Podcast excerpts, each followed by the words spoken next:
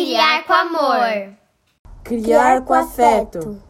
Criar com alegria. Criar, criar com asas.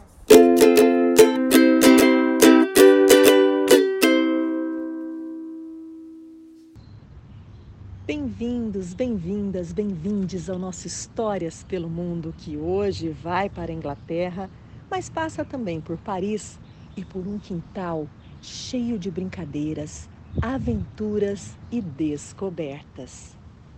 Lara Lua foi escrito por Elizabeth Baguley, que nasceu em Nottinghamshire, condado da região de East Midlands, na Inglaterra, onde trabalhou por muitos anos como professora da educação infantil. Atualmente, ela mora com o marido e duas filhas em uma aldeia na região. Ela começou a escrever quando as filhas eram pequenas. O livro Lara Lua, originalmente na língua inglesa, tem o título de Maggie Moon. A ilustração é de Gregor Mabier, que vive em Paris e já ilustrou vários livros infantis. O humor e a aceitação de diferenças são temas recorrentes em seus trabalhos. A versão brasileira que eu vou ler agora é da Ciranda Cultural. Lara Lua. Gustavo e Hugo passavam todo o seu tempo livre no quintal. Lá não havia nada além de pilhas de coisas amassadas, vazias e velhas. Ninguém se atrevia a entrar naquele quintal. Aquele era o espaço deles. Gustavo e Hugo eram garotos vigorosos, com cabelos espetados e machucados no dedão do pé. Eles não eram irmãos, mas andavam sempre juntos como unha em carne. Até que um dia, uma garota entrou no quintal. Ela passou pelo portão e o fechou atrás de si. Em seguida, fitou aquele monte de coisas que havia ao redor e os reis do pedaço. Os garotos a encararam de volta eu sou Lara Lua, ela disse. Posso brincar com vocês? Nós não brincamos com garotas, Hugo respondeu asperamente. As garotas não sabem brincar, completou Gustavo. Oh, verdade? Lara riu. Lara deixou os garotos para trás e foi explorar o lugar. O quintal estava muito bagunçado e os meninos não eram amigáveis mas ela tinha algumas ideias. Ela pegou um pouco daquele entulho e começou a arrumá-lo. Uma lata aqui, um cano ali, até que. Um carro de corrida! exclamou Hugo. Vocês podem pilotá-lo se quiserem, Lara ofereceu. Não, obrigado, Gustavo respondeu. Mas assim que Lara foi embora, os dois saltaram para dentro do carro e correram pelo quintal até anoitecer. No dia seguinte, Lara foi ao quintal de novo.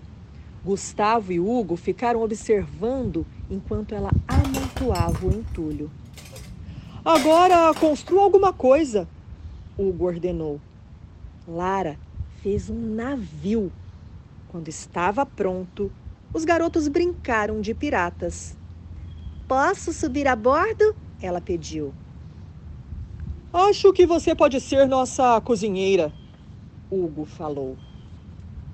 Eu prefiro ser a sentinela, respondeu Lara. Então, ela se apoiou depressa com as mãos, subiu no cordame e gritou: Inimigo à vista! Surpresos, os garotos se prepararam. Vamos lá, marujos!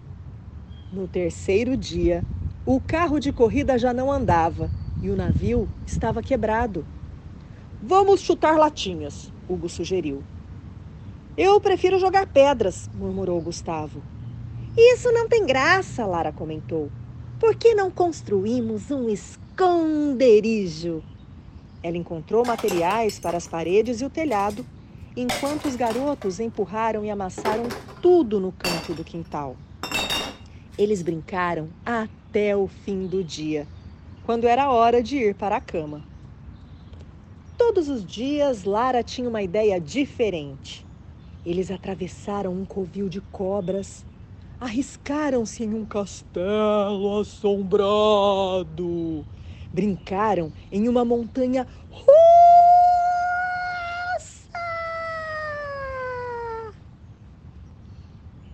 Ela até que não é chata para uma garota, Gustavo admitiu a Hugo secretamente. Porém, um dia, Lara lhes deu uma notícia. Voltarei para minha casa amanhã.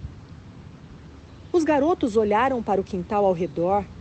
Eles se lembraram de como, antes de Lara aparecer, todo aquele entulho era apenas entulho. Mas do que vamos brincar? Gustavo choramingou. Eu trouxe um presente de despedida. Vocês podem brincar com isto. Lara levou até eles um carrinho de mão repleto de entulho e o tombou diante deles. Tropas estelares, preparem-se! Ela deu o comando. Em seguida, saiu pelo portão, fechando-o atrás de si. Ok, capitã! Gustavo e Hugo responderam, mas Lara já havia partido. O som do portão se fechando ecoou pelo quintal.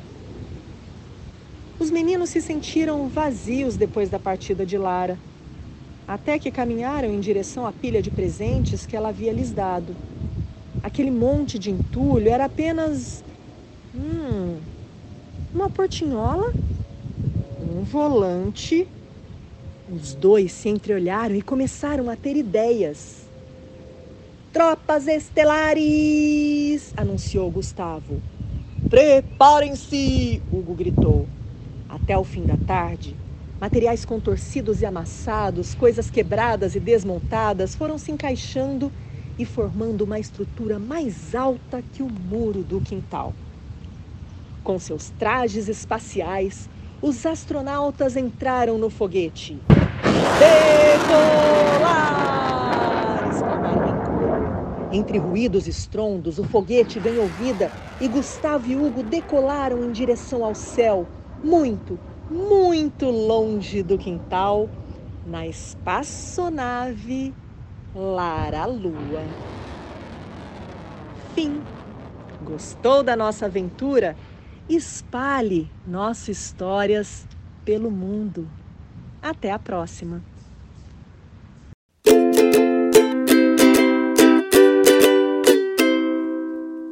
Hora do Jabá.